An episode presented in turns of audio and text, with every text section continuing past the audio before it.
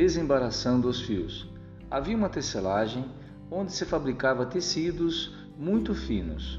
Quando os fios se embaraçavam, o operador deveria tocar a campainha para ser atendido por um funcionário especializado, que punha as coisas em ordem novamente.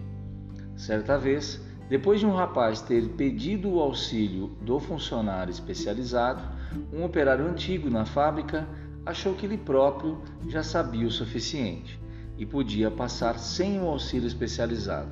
Então, quando novamente os fios se embaraçaram, ele mesmo tentou arrumar.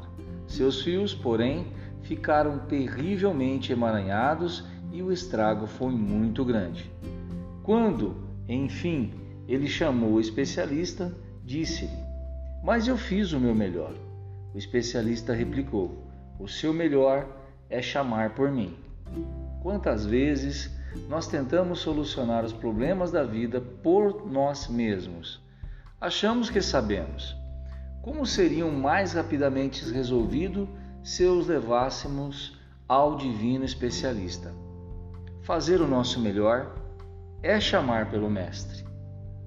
Essa é a mensagem que Deus tem para você hoje. Se você se encontra num beco sem saída e não sabe o que fazer para resolver o seu problema, você não acha que a ocasião é certa para buscar ajuda de um Deus que tudo pode?